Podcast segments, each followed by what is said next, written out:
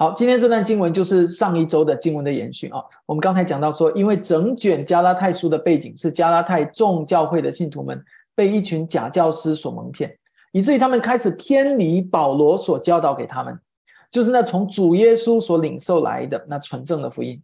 不仅如此，他们还开始质疑保罗的身份，因为保罗之前去过耶路撒冷啊，所以呢，保罗的所传的福音，保罗的使徒身份，这个时候。加泰的信徒因为被蒙骗了，他们就开始在思考：哎，是不是保罗这个呃这个去耶路撒冷的时候呢，通过不正当的方式窃取来的？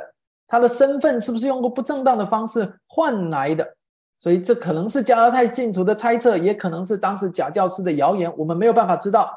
但是通过保罗的信，他竭力的在这件事情上澄清，我们也许能够猜到可能是这样的情况。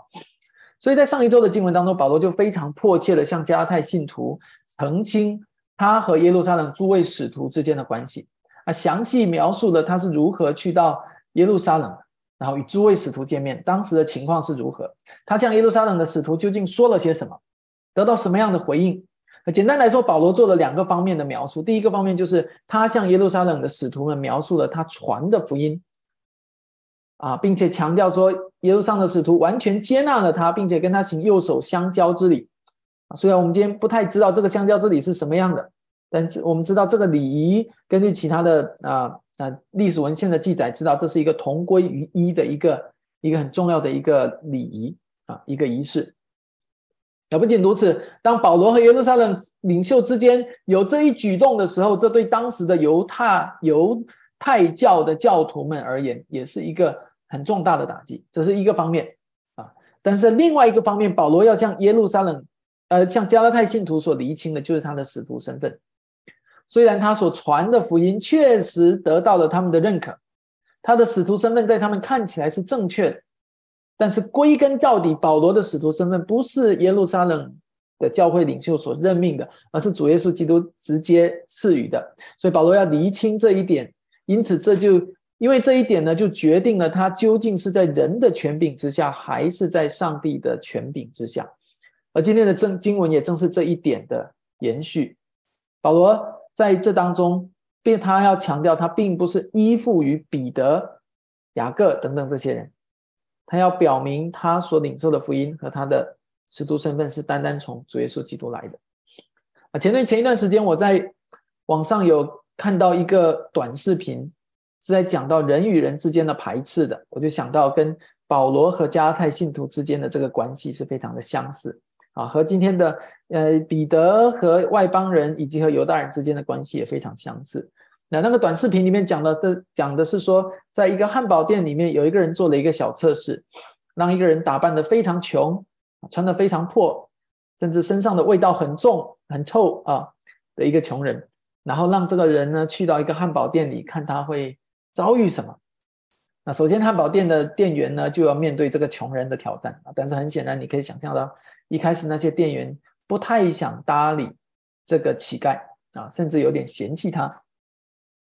然后过了一会儿，这个测试组就派出了第二个演员啊，表演成一个好心人啊，去店里面帮这个穷人买了一个汉堡。然后这个演穷人的这个演员就开始坐到吧台上的一个座位上。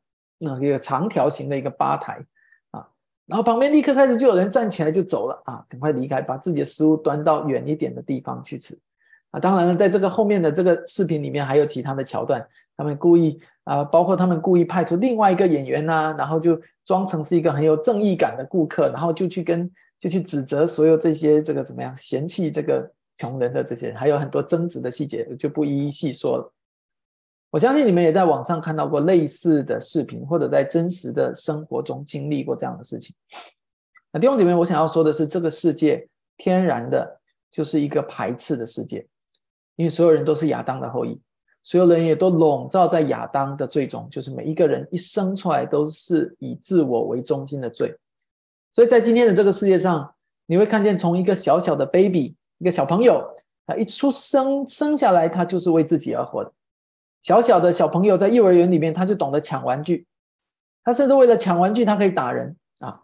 小朋友在家里面，他就懂得为了博得父母的关注，啊，甚至呃故意制造出一点动静啊，故意制造出一点麻烦，特别是那一些啊有老二、老三的家庭，就更会是这样的。当老大发现父母不再专心关注他们的时候，就会开始嫉妒啊，就会开始制造麻烦来试图赢得父母们的关注。当我们长大了，我们就把这些罪人的本性发挥到了极致，我们开始贪心，我们开始自私，我们开始嫉妒。该隐甚至能够因为嫉妒把亚伯杀死，大家记得吗？更进一步的，我们甚至放任我们的自私在我们心里发酵，让那个自我的形象在我们心里无限膨胀。所以，诚实的说，我们每一个人的心里面都有一个无限大的自我，在我们每一个人的思维里面，在我们的头脑里面，我们自己才是最重要的。我们自己的安全、我们的钱、我们的身份都变成是最重要的。在刚才的那个餐厅的视频里，在那些顾客的心中，在他们心里想的是：我的干净最重要，我的卫生最重要啊，甚至是我用餐的体验，我吃这顿饭吃的舒不舒服是最重要的。在我们平时的生活里，我自己的这个怎么样？这个利益是最重要的，我自己的名声和荣誉是最重要的。这些无限膨胀的自我都带来了排斥，甚至到了一个地步。我们会把我们自己的孩子，甚至我们自己的配偶、我们丈夫、我们的妻子，都排斥在外，因为他们都对我自己个人的利益造成了影响，就成了我的敌人。弟兄姐妹，这就是我们可怜的世界。彼得在今天的经文中，也不经意间的活出了这样一面。虽然他是整个耶路撒冷的领袖，甚至是普世的。大公教会、全地教会的一个带领者，但是在那一个瞬间，他心中的自我形象开始无限的膨胀，到了一个地步，他为了他自己的形象和名声，他就开始排斥别人。所以我们可以非常清楚的，在讲到一开始就指出来，彼得为什么排斥那些外邦人，因为他。更在乎自己在犹太人当中的名声和形象，对不对？他在乎犹太人对他自己的看法，远远超过了基督在福音里面对他的评价。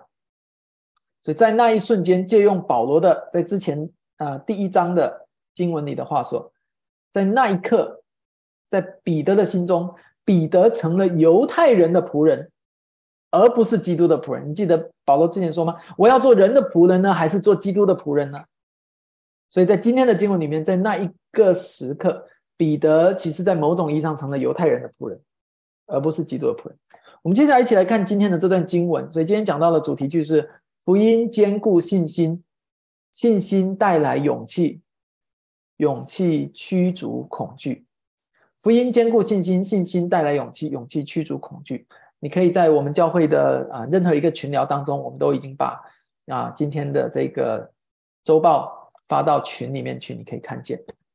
我们首先来看到的是彼得的这个这个表现啊。今天这段经文并不难理解，当时彼得正在和一群外邦人吃饭。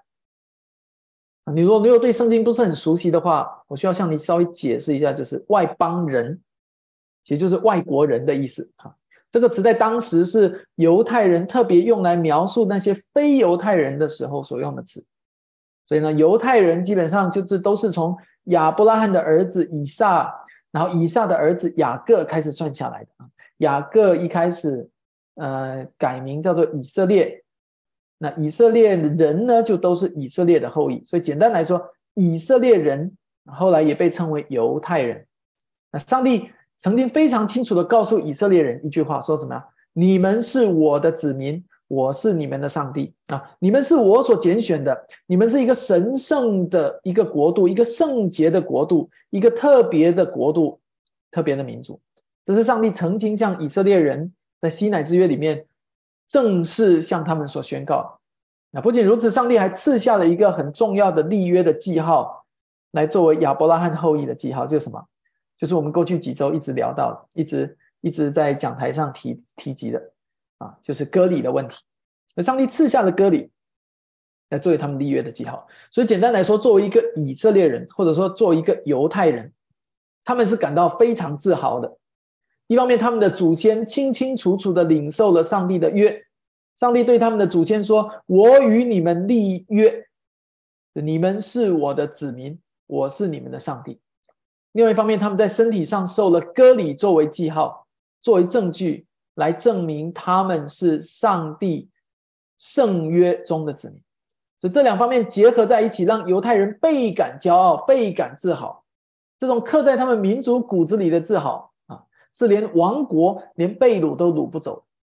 甚至到了今天，你如果去看看以色列的现代的历史，你仍然会看见他们从亚伯拉罕之约、从大卫之约、摩西之约这里一脉相承下来的这种自豪感。哪怕到了今天，以色列人就是很自豪啊，我们就是上帝的子民，我们就是了不起，因为上帝呢说，像我们说了。我们是他的子民，他是我们上帝。所以在犹太人的观念里面，这个世界上只有两种人啊，不是一百多种人、两百人，不是。这世界上只有两种人，在他们的概念里面，一种叫犹太人，一种叫外国人，也就是这里说的外邦人。为什么他们这么骄傲？我们前面已经讲到，因为圣礼，因为割圣呃割礼，圣约割礼。还有因为其他清楚的历史记载，所以在这一种的世界观里面，更具体来说，犹太人是圣约中的子民，但是他们认为外邦人是圣约外的子民，所以他们认为只有犹太人蒙受了圣约的福分，而外邦人不能蒙受圣约的福分，甚至不至于不止如此，他们还把这些东西和他们的律法的观念绑定在一起，所以他们会认为我们犹太人如此的有福，是因为我们守了律法。其实并没有，OK，好了，大家说，因为我们守了律法，所以我们在上帝面前是圣洁的啊。其实他们也不是因为守律法才圣洁，但他们会这样子自我以为啊，是不是说我们守律法，所以我们是圣洁的，所以上帝赐赐福给我们。所以那些外邦人呢，那些外国人呢，他们没有守律法，所以他们都是污秽，是犯罪，所以他们不蒙福。所以你看见了吗？在这个简单的称呼的背后。是一种非常清晰的，但是我们同时也要指出，是一种错误的一种世界观，一种个人称一个人称义，一个人归为圣洁，不是靠着律法，不是靠着行为，而是靠着上帝的主权、上帝的恩典。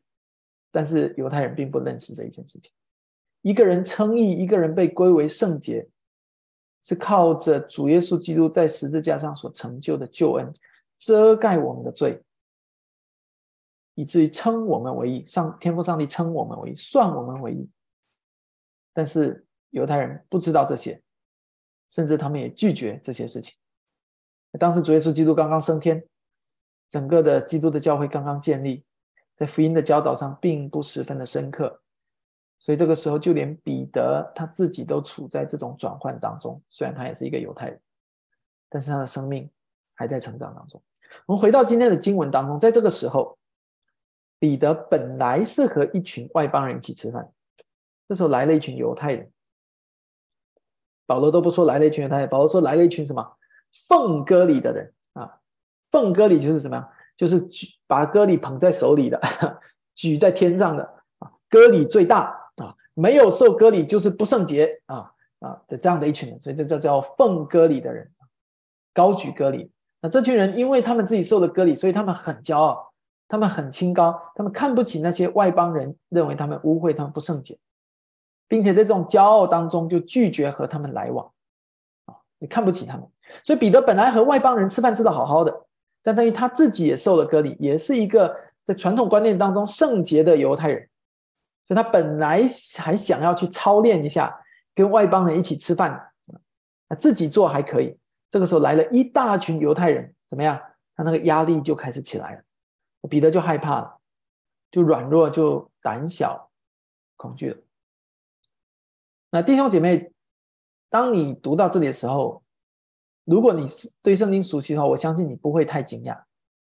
但如果你对圣经不太熟悉的话，我要告诉你，你不要太惊讶，因为这已经不是彼得第一次这样子做了。啊，我们的彼得弟兄啊，其实一直都是这样的性格，你发现了吗？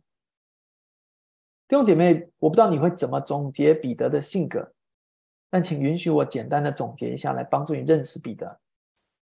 他是一位冲动、自私，他有正义的心却没正义的胆，所以他胆小怕事的一个人。我以前听过一个牧师，甚至叫彼得叫做冲动派掌门人，你就可以明白了啊。在福音书里面，彼得的一生当中，彼得没少惹事。用今天的话说，呃，彼得没少打自己的脸啊。最著名的一次，就是当主耶稣说他即将要被抓、被杀、被钉在十字架上的时候，彼得一开始讲非常的英勇，他说：“主啊，我愿意和你一起去死。”然后主耶稣说：“我实话告诉你吧。”就在明天天亮鸡叫以前，你要三次不认我，三次背叛我。接着，当兵丁来抓的接耶稣的时候，彼得就挺身而出，对不对？拿着一把刀，把对面其中一个人的耳朵就削掉了。但当主耶稣真的被抓起来的时候，被通宵审讯的时候，彼得就退缩了。彼得从冲在耶稣前面到怎么样，远远的跟着主，偷偷的跟着主。我想彼得当时可能心里面还是有一点小骄傲。好，可以请别人。OK，所以呢，彼得当时心里面本来还是有一点小骄傲的啊，可能会觉得哇，我其实挺不错的，因为大部分门徒都逃走，只剩下彼得和约翰。所以彼得可能会觉得，你看我还不错，对不对？大家都跑了，就我还扛得住。一直到有人来指认彼得说。哎呀，这个人，我记得你就和耶稣是一伙。彼得就开始矢口否认啊，你认错啦啊，我不是啊。总之，彼得软弱。别人一指认他，他就说我不是。一连三次，然后鸡就叫。彼得这才想起耶稣的话，然后就出去痛苦。为什么痛苦？我想有各种各样的原因啊，你可以猜测各种各样的原因。他的心中一定很五味杂陈。因为在基督面前，他发现他自己是毫无隐藏的，他的内心早就被看穿了。原来基督是如此的认识他，原来基督早就明白这个人要背叛我，但是基督竟然还爱他，所以他五味杂陈。弟兄姐妹，我们今天没有时间去细细研究彼得三次不认主这个事情，但是这可以作为一个背景，帮助我们来认识今天的故事。当我们回到今天这件事的情的时候。今天的经文这件事情，可能距离上一次彼得背叛基督已经过去，可能有十几年甚至二十年的时间。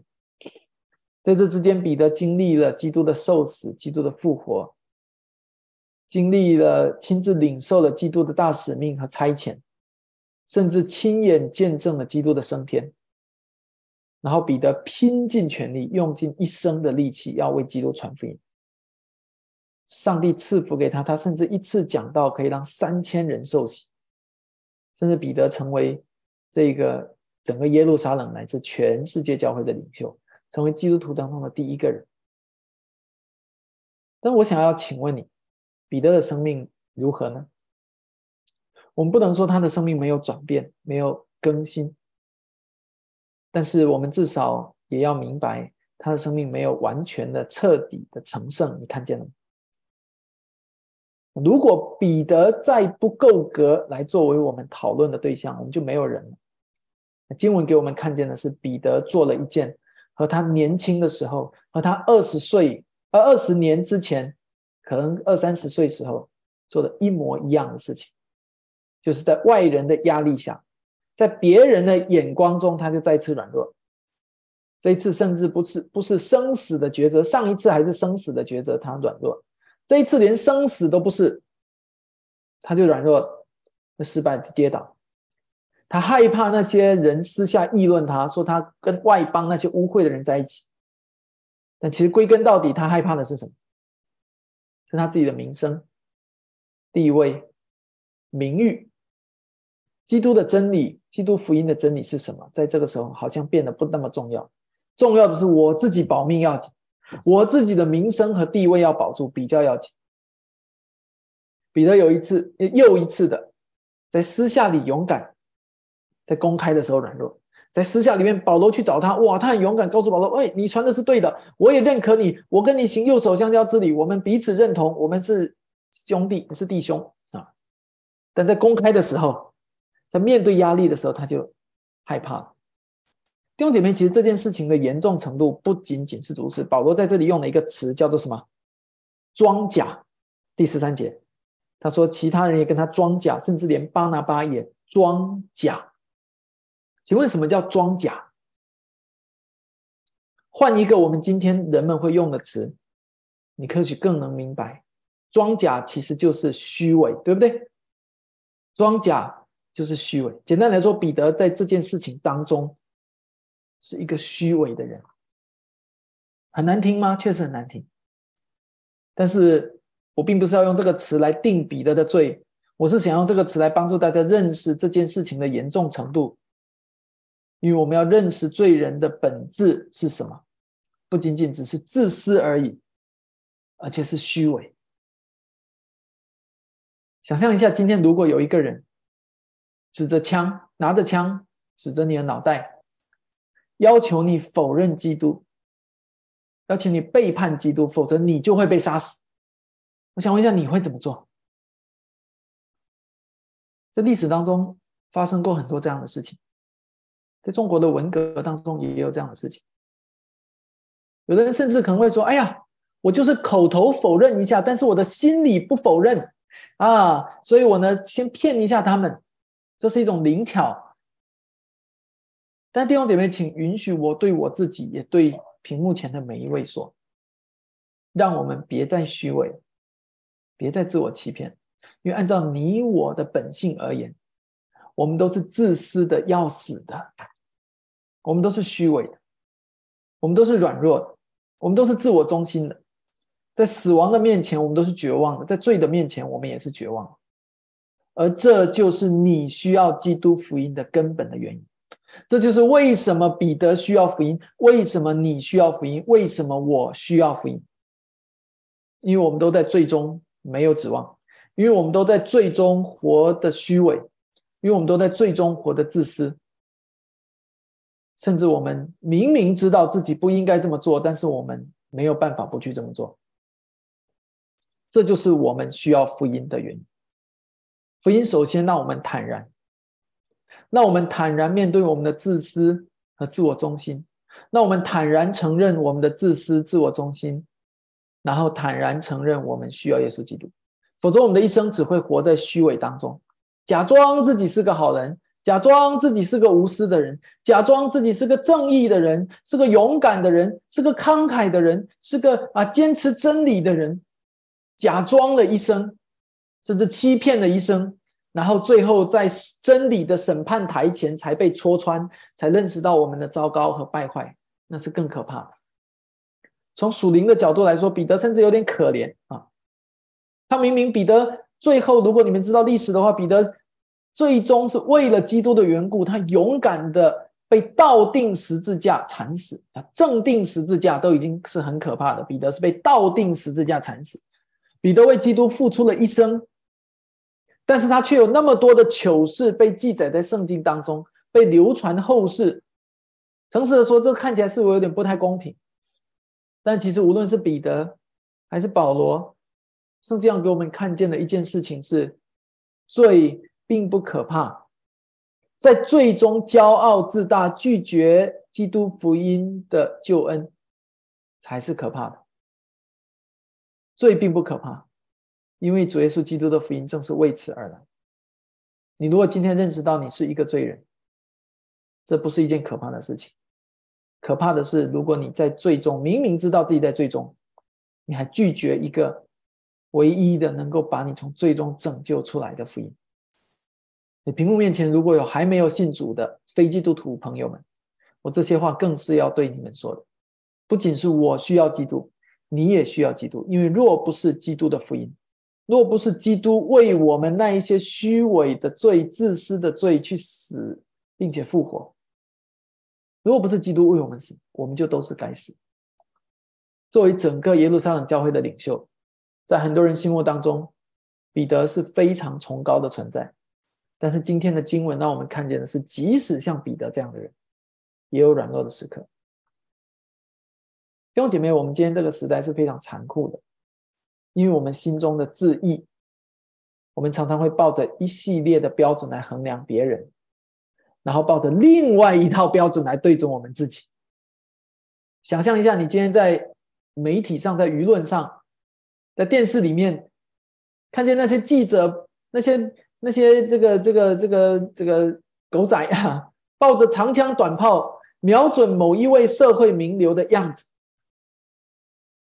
想想在电视机里面，在报纸里面，但凡有哪一个明星在地震的时候捐款捐的少一点，但凡有哪一个政府的官员在火灾发生的时候到达现场的速度稍微慢一点。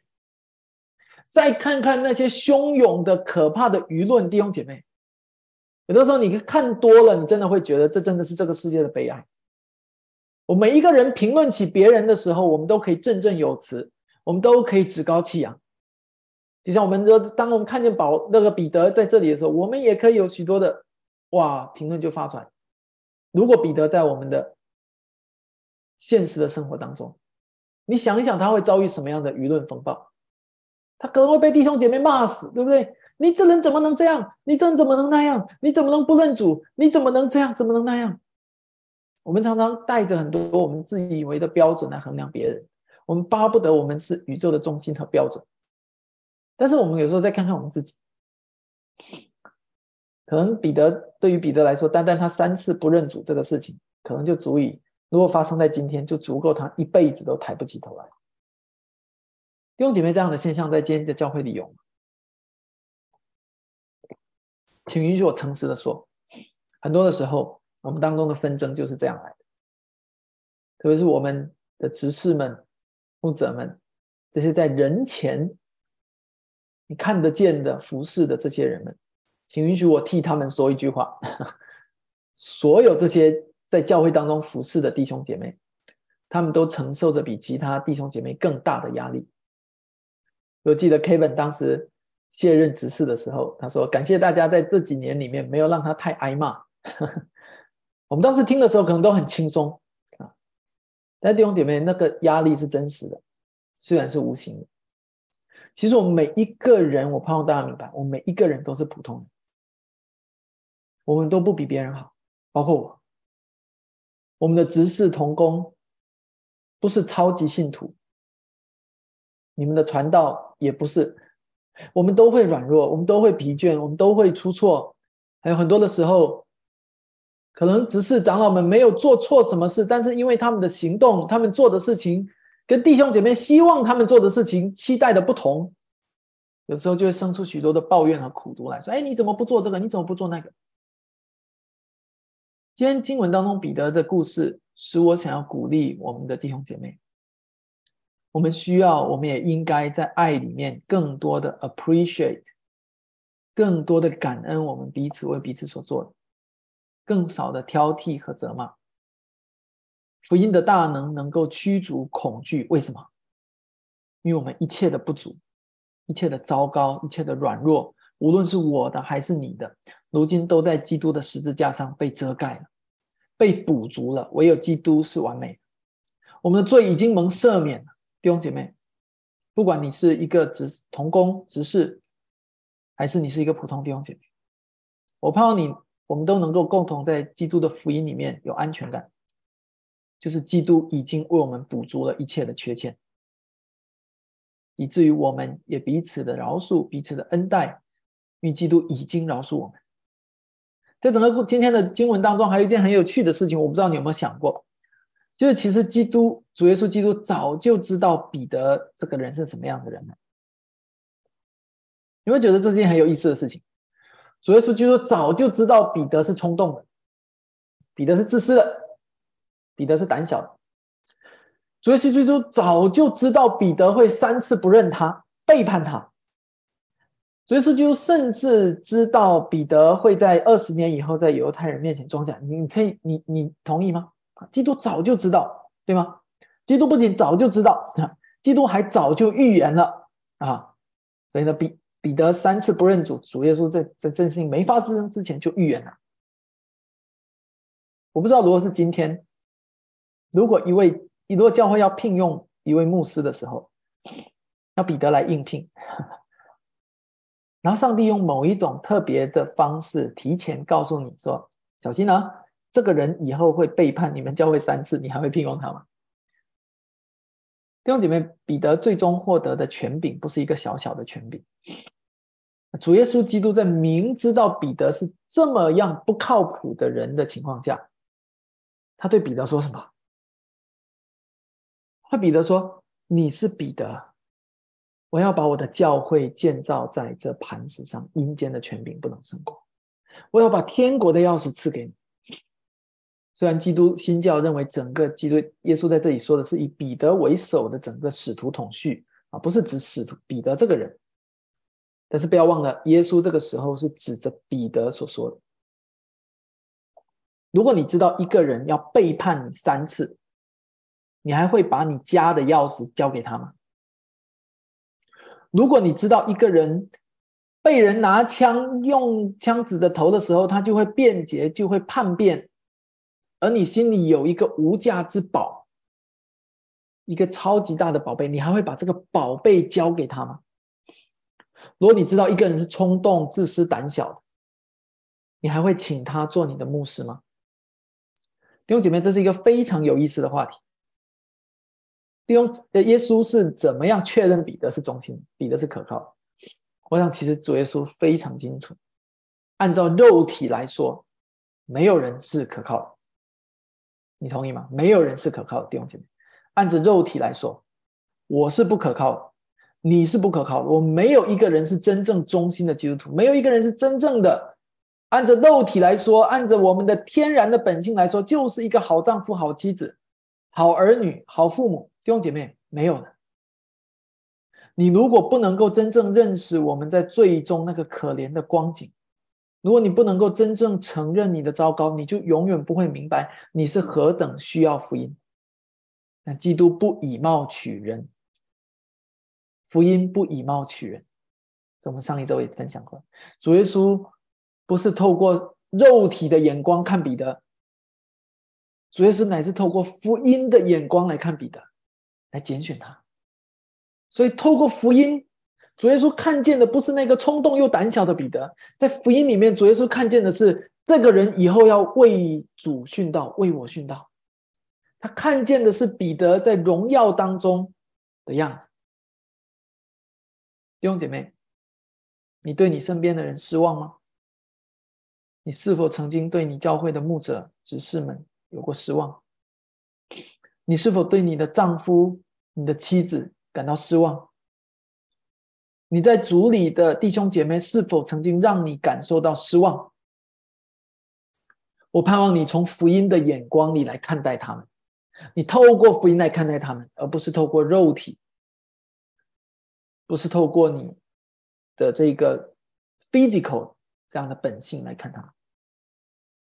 在这一段经文当中，还有在你们的单章里，我们要来到第三个方面，就是知道福音和活出福音是两回事。你相不相信？如果要说起福音来，彼得一定头头是道啊！他甚至可以在一次讲道里边让三千人信主啊！你想，如果有一天我们可以把彼得请来我们教会讲一次道就好了啊。可能我们十个堂都建好了，而且每个堂有三百人。彼得很懂福音的，彼得很有口才的，但是知道福音和活出福音是两回事。很多时候你很可能伶牙俐齿，很多时候你可能在辩论当中轻松轻松的赢别人，可以把福音讲得清楚明白，但是生命的更新可能却常常拖你的后腿。弟兄姐妹，我们应该明白的是，在你的生命里面。不仅是你的嘴巴在说话，你全身的行动行为也在说话。而当我们的嘴巴和我们的行为之间说的话，我们表达的内容是不同的时候，往往你的行为更有说服力，别人更会相信你做的。因此，如果我们口中所传的福音跟我们生命中所活出来的福音不同的时候，往往是你的行为会让整个福音的见证受到亏损。而在第一个部分的最后一个小小的应用，我想跟大家分享的就是福音兼顾我们的信心，信心带来勇气，勇气驱逐恐惧。在这里面，彼得面对的是一个与羞耻有关的恐惧，他害怕其他的犹太人会议论他，甚至贬低他，甚至评判他，他害怕他自己的名声受损，他害怕自己在本国人的眼中地位受到排挤。用今天的话来说，彼得是一个有偶像包袱的人，可能啊长老长辈们不太知道偶像包袱什么意思啊，不过年轻的应该都有听过。你知道偶像包袱背后的本质是什么吗？偶像包袱背后的本质，就是一个人长期以来他听惯了各样的赞美表扬，听惯了各样的支持，听惯了别人对他的尊重。而虚构出来的一种骄傲和一种自我中心。当一个人有了偶像包袱，他就有了致命的软肋。不仅是那些流量明星、那些电视上的那些娱乐演员、歌手有偶像包袱，政治人物也会有偶像包袱。在教会当中，我们也很都很容易会有偶像包袱。当你在某一个方面特别被人恭维的时候，你知道我们人就是这样，当一个人在凭空被人有一些的尊重、一些的恭维、一些的这个这个赞美之后，就开始觉得自己挺了不起的，然后我们就从此有了一个致命的软肋。这个软肋就是我们会希望维持自己那种我们自以为美好的形象。我们今天有多少人是活在这样虚幻的自我形象当中？又有多少的时刻，我们害怕自己所谓那些形象和名声会被戳穿，会失去？为什么我们说唯独福音的大能能驱逐这些恐惧？因为只有在福音里面，因为当我们在福音面前的时候，我们伪装也没有用。你看见了？当彼得在基督面前的时候，他伪装也没有用，他的本性一览无余。福音造出了我们对恩典的需要，不仅如此，福音还为我们提供了这一份我们所需要的恩典。在思考完彼得，我们要怎样进入到今天讲到的第二部分，来思考整个更宏观的事情。保罗说，彼得行事为人啊，行事像外邦人啊，不像一个犹太人。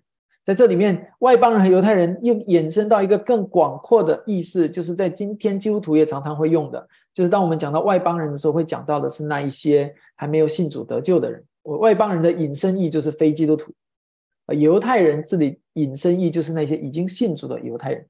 所以保罗在这里说彼得的意思说，彼得你不可以行事像一个没有得救的非基督徒，却不像一个已经重生得救的基督徒。因为如果这样子的话，你没办法传福音的，没办法让别人跟随你，因为你做的和那些非基督徒一样糟糕，一样自我中心，一样自私，一样顺着自己的心里的情绪和欲望，爱和谁亲近就和谁亲近。那你这样，你就和外邦人和那些非基督徒没什么两样，你还怎么样来带非基督徒来信主？所以在这里面，比保罗其实讲出了那一个。教会一个基督徒的群体和非基督徒群之间的区别，应用到我们的教会，其实很真实的一点就是：如果今天的教会一切都做的跟世人一样，跟非基督徒一样，那么教会还如何去邀请那些非基督徒成为基督徒呢？如果我们都和外面的人一样，我相信我们每一个人都会认同。当我说教会不应该行事为人像外邦人，我们每一个人都会认同。没有人会认为教会应该和外面的世俗的世人一样。无论你是一个基督徒还是一个非基督徒，我相信你都会同意我这句话。我相信没有人去教会或去教堂的时候，你心里的期待会是说：哦，教会和我们的小区的 club 也差不多啊，教会和我们社区的泡茶社团差不多，教会和我们隔壁的二十四小时健身房差不多。不会的，哪怕你从来没有去过教会。哪怕今天或者是之前，你是第一次去到教会当中，或参与到教会的聚会里面的时候，我相信在你的想象里，教会也一定和外面的普通的俱乐部是不一样的，对不对？非常自然的，你肯定就带着一个很很显然会带着一个比较严肃的，甚至有时候比较崇高的期待去到教会当中，你同意吗？有时候我们邀请那些还没有去过教会的朋友说：“哎，有没有去过教会？我带你去啊，第一次去啊。”他们可能甚至会问我们一些问题，说：“哎，我需不需要穿正装啊？啊，我需不需要穿的隆重一点呢？”为什么他们会问这个问题？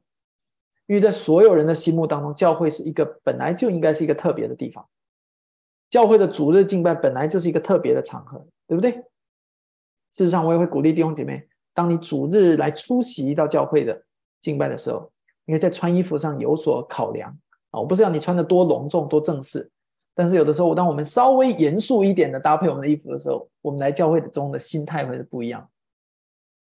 那话说回来，那些从来没有去过教会的朋友，当他们去到教会的时候，第一次去。都会带着一种严肃的，甚至有点神圣的期待。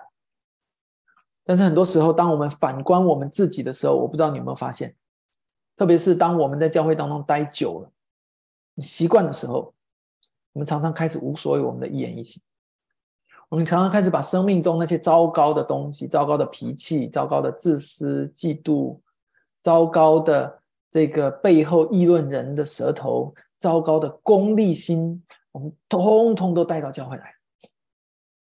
教会本来是应该是一个圣洁的地方，本来是一个我们与罪斗争抗衡的地方，但是最后因为我们的疲惫，因为我们的懒惰，却成了一个累积我们罪恶的地方。我相信那是非常令人遗憾。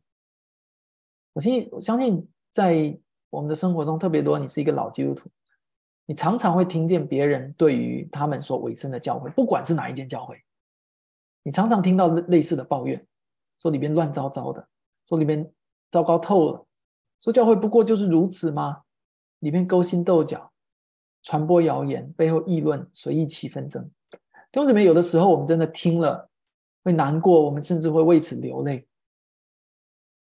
我相信，当我前面一开始说教会不应该像外邦人一样做事情的时候，大家都会从心里说阿门，说是的，对的，就应该是这样。但是，当我们真正在教会共同生活的时候，当那些挑战我们良心、挑战我们信心、挑战我们自私心、挑战我们对抗罪的决心的事情临到我们的时候，我们常常在这些挑战面前跌倒。弟兄姐妹，回想一下，你过去第一次去教会是什么时候？可能是三年前、五年前，你第一次去教会；可能是十年，甚至二十三十，甚至是四十或者五十年前。你第一次去教会，想想你第一次去教会的时候，你的心态是什么样？教会曾经在你的心目中应该是什么样的地方？而今天教会在你的心目中又是什么样？慕道朋友们、飞机图图们，我要邀请你们思想一下：教会曾经在你们的心目当中应该是什么样？应该在哪些方面显现出它的神圣、它的崇高？而当你可能开始长期来到教会当中，开始习惯了坐在这个大厅啊教会的大厅当中的时候，你对教会的期待是否正在慢慢的改变？教会在你的心目中，是否从一个神圣的所在，转变成了一个满足你内心各样需求的地方？这是我要鼓励非基督徒朋友们，你们也一起有个思考，就是怜悯我们，教会是永生上帝。在地上的彰显，希望把这句话再说一次：教会是永生上帝在地上的彰显。这是圣经对我们的教导。因此，既然如此，我们就不应该期待教会变得和外邦人一样，我们也不应该允许教会和外邦人一样。教会是分别为圣，是基督用宝血重价所买赎的回来，是天父上帝用圣道所洗净。以弗所书五章二十五到二十二十七节说，基督爱教会，为教会舍己，要用水借着教会，要借着道把教会洗净，成为圣洁，可以献给自己，做个荣耀的教会，毫无玷污、皱纹等类的病。周四在 Jason 和 Erica 的婚礼上，我刚刚也分享了这一段经文。这段经文今天同样适用于我们的讲道，教会是圣洁的。意味着教会这个被罪所玷污和这个被罪所玷污的世界之间有一条清晰的边界。这条界边界不仅仅只是在世界和教会之间，这条边界是天国和帝国的边界，Heavenly Kingdom and Earthly Kingdom 之间的边界。所以，当你进到教会当中来的时候，如果你是一个慕道、一个基督徒、一个非基督徒，很显然你不会期待教会按照外邦人的逻辑来做事情。特别是在那些与罪有关的事情上，教会做的跟外邦人一样，很显然你不会这样期待。而当你是一个基督徒的时候，特别是一个教会成员的时候，当你进到教会当中的时候，我希望你能够明白，你不只是进入到教会当中，你在星期天的时候，你不只是去教会。来挑战你，思考的更深刻。你不是去教会，而是去成为教会。You not just come to church, go to church. You come to being a church. 你乃是来成为教会。弟兄姐妹，教会需要你来成为教会。我不愿意你们不知道，教会不是别人，教会就是屏幕面前的每一位。当我说教会不应该行事像外邦人的时候，这不是别人的事，不是牧者同工们的事，而是你的事，因为你代表教会。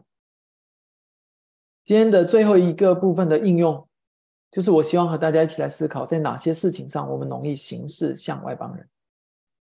我简单列了三个。第一个，我们容易过分关注我们自我的形象，却忽视了福音的形象。兄姐妹，想象一下，我们今天有多少时候，我们是像彼得一样？我们何等在乎别人的看法，甚至到了一个地步，我们把别人对我们的眼光高举，超过了我们在上帝眼中的形象。做一个基督徒，在这个世界上，弟兄姐妹，有的时候是一件奇怪的事，你同意吗？别人在做假账，你却不做；别人下班去酒吧喝酒，通宵不回家，你不去；别人在赌博，你却不赌。别人在巴结老板、巴结经理、巴结局长，甚至巴结执政党，你不去巴结，不去拍马屁；别人在追求奢侈品，都在攀比，都在炫富，你却不去这么做。有的时候，你可能甚至会让人觉得你很无聊、很无趣、很死板，甚至很冰冷。你担忧吗？你害怕吗？我想大多数基督徒会在嘴巴上说：“不，我不担心，我不害怕。”但是有多少基督徒，特别是年轻的基督徒，当你在学校里面的时候，当你在同事里面，当你刚刚进到一个公司的时候，你是否曾经因为担心、害怕自己不合群，害怕自己被人嘲笑，而在这个担忧当中跌倒？教会今天也是一样，有多少教会在今天是何等担心、害怕？这个世界把我们看作是一群呆呆傻傻的人，因此却努力的，但是却笨拙的去迎合这个世界。有时候我看到一些教会为了迎合这个世界而可以展开一些奇奇怪怪的事工的时候，我真的觉得很悲哀。有时候看见一些基督教的音乐事工，为了去迎合这个世界，去写一些奇奇怪怪的歌。有时候看见的是一些福利事工，或一些跨教会事工，一些网络事工，为了去迎合这个世界。比如打破圣经对教会的定义去做，比如做元宇宙教会，可能你们今天都还没听说过，但是已经有一些教会在搞元宇宙教会。比如打破上帝对性别的定义去做同性恋教会，比如打破圣经对政教分离的定义，去把教会作为一个政治宣传的阵地，还有许多各式各样的事情。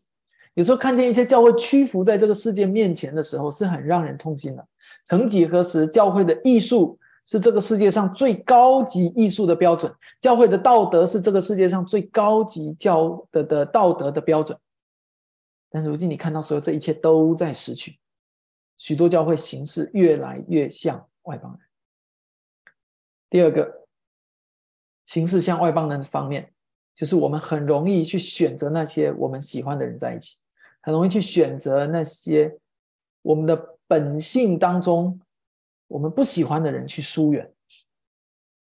你要知道，很多的时候，我们不去和一个人打招呼，不去和一个人建立关系，不是因为对方有什么不好，而是因为我们自己有可能有什么不好。比如，很有可能是我们心里的骄傲，阻止我们去和别人建立关系。我们骄傲常是我们心中很大的拦阻，拦阻我们去和一个我们从来没打过招呼的人打招呼，去和他建立关系。可能对方刚刚来教会，在信仰上还一知半解；可能对方受教育文化比较低，程度比较低；可能对方的社会地位、工作或者他的财富地位比较低，比较穷；甚至有可能对方只是来自和你不同的国家，可能对方只是在华文的口音上跟你不同。弟兄姐妹，你相信吗？我们心中有千万个使我们骄傲的理由。所有这一些骄傲的理由，都使我们活得像一个外邦人一样。进一步的，我们就会使我们的教会像外邦人一样，就像彼得在那里，他挑他喜欢的人，然后去跟他们在一起。不仅如此，骄傲还会体现在什么方面？有的时候，我们不愿意主动去做打开关系的那个人。你发现了吗？我们不愿意做那个主动去伸出一只手，主动去说一声“嘿，你好”，主动去说一声“平安”的人。当我们不愿意主动去跟别人建立关系的时候，我们要明白，这是因为我们的常常是因为我们的心里有骄傲。弟兄姐妹，求助谦卑我们的心。我们有的时候听见一些人给出来的回应是：“我为什么要去和他打招呼？他又没有来先和我打招呼。”啊，或者是我倒要看一看他要多久才来跟我打招呼啊？我要等一等。弟兄姐妹，当你听见我这么说的时候，你心里很显然你会同意说：“哎呀，不能这么想啦，这么想是不对的。”甚至你会同意说：“哎呀，这样的想法是扭曲的。”但你相信吗？这样的想法无孔不入的存在我们心中。有时候不一定是以这样的方式出现，而会以其他的方式出现。我们的心需要被福音所医治，否则我们只会永远陷在那些扭曲的世界观。求主耶稣医治我们。最后一个形式，像外邦人方面，就是我们只选择那些和我们有共同点的人在一起。同样是和人相处，除了我们会选那些跟我们脾气相投的人来团契以外，我们还善于选择那些跟我们背景。相同的人来团契，可能是因为你们有相同的职业、相似的年纪、相似的身份、相似的呃相同的国家等等之类。弟兄姐妹，我要告诉你的是，你相信吗？今天这个世界各式各样的团体就是这样来的，是非常自然而然、再正常不过的。今天这个世界上有律师工会，为什么？你有一群律师聚在一起，凑到一起说我们要建一个律师工会。今天这个世界上有码头工人协会，为什么有一群的码头工人说我们要维护我们权益，我们坐在一起？今天这世界上有老年旅游团，为什么？有一有一群老年人，他们退休了，他们想要一起去走一走，然后就结伴一起出去旅游。今天这个世界上有育儿经分享会，有一群爸爸妈妈年轻的，他们都在想着怎么教养子女，他们就有育儿经分享会。我想要告诉大家，我想和大家分享的是，你看见了吗？有时候甚至不用刻意的安排。不用有人去组织说，哎，你们几个律师聚到一起去，不用了，他们自然这些团体就形成了。律师就是会和律师在一起的，工人就是会和工人在一起，老人就是和老人在一起，年轻人就是和年轻人在一起。这世界就是这样。因此，如果今天有一个妈妈，假设说有一个妈妈告诉我说，哎，她和另外一个妈妈关系很好，说实话，我不会感到很惊讶。今天如果教我们教会有一群年轻人。他们关系很好，他们是好朋友，他们无时不刻在一起聊天，敞开，彼此帮助，这也都是很正常的事情，因为他们就是相似，他们就有共同的话题。但是今天，如果有一个二十几岁的年轻小伙子和一个七十几岁的跟他毫无关系的老长辈之间有很深的友谊，那才是一件奇怪的事，你同意吗？弟兄姐妹，你相信吗？圣经向教会所存的心意，圣经对于教会的教导正是如此。我们教会今天如果有十个妈妈聚在一起，关系很好，那是很美的一件事情。但是我要告诉你是，那并不困难。但如果今天我们教会有一个团契小组，这个团契小组里面有一对七十岁以上的老夫妻，又有一对五十岁左右的夫妻，又有一对三十岁左右的夫妻，其除此以外还有两三个单身的弟兄姐妹。这十个人聚在一起，他们的工作不同，身份不同，背景不同，而且还那么彼此相爱，才是非常难得的。而你相信吗？这就是圣经要告诉我们一间健康教会的样子。弟兄姐妹，今天有许多的教会增长学的书会教你要建青少年小组、姊妹小组、弟兄弟兄小组、北方人小组、南方人小组、爸爸小组、妈妈小组。弟兄姐妹，这些策略。都很好，都尝值得去尝试去做。请注意，我并没有否定这些的策略，但是我盼望我们大家能够明白，在这背后有一个更深刻的道理，去我们思想，就是我们到底为因为什么而走到一起。我要告诉你是不意，不是因为别的，是因为耶稣基督的福音。教会要做的，不是暗示，甚至鼓励大家按照你各自的相似性去寻找好朋友，好像我们每一个人都停留在舒适区当中。不，如果只是那样，我们就和外邦人没有什么两样。弟兄姐妹，我最后要给大家的鼓励，就是走出你属灵的舒适区，去和那些年龄、职业、身份。受教育程度上都和你不同的人建立属灵的关系，去和那些脾气和你不同、性格和你对立的人建立属灵的关系。因为我们在教会中聚集，不是因为我们任何属世的共同点，而是因为我们信靠同一个福音。因此，如果我们不这么做，我们就和非基督徒没有什么两样。求主帮助我们，那我们一起来祷告。天父，我们来到你的面前，主，我们要向你仰望，因为很多时候我们心中有太多我们的骄傲、自私、懒惰，在我们的心里作祟。很多的时候，我们太在乎我们自己的形象，在人面前的名声，以至于我们就如同彼得在经文当中一样，就装假，以至于其他的人也装假，以至于你福音的见证。受到亏损，以至于你的荣耀被亏损，以至于教会变得像外邦人一样。主恳求你帮助我们，说明白我们是何等的绝望。如果我们不仰望你的福音，如果我们不在你的福音当中去胜过这一些的恐惧，我们不靠着你的福音而站立，我们在这个世界上就是活在恐惧之中，要么恐惧别人，要么恐惧我们自己。主恳求你怜悯恩待。借着这样的经文，继续建造、帮助我们教会。如此仰望祷告，是奉主耶稣基督名求，阿门。我们最后一起用啊坚固磐石来结束今天的讲道。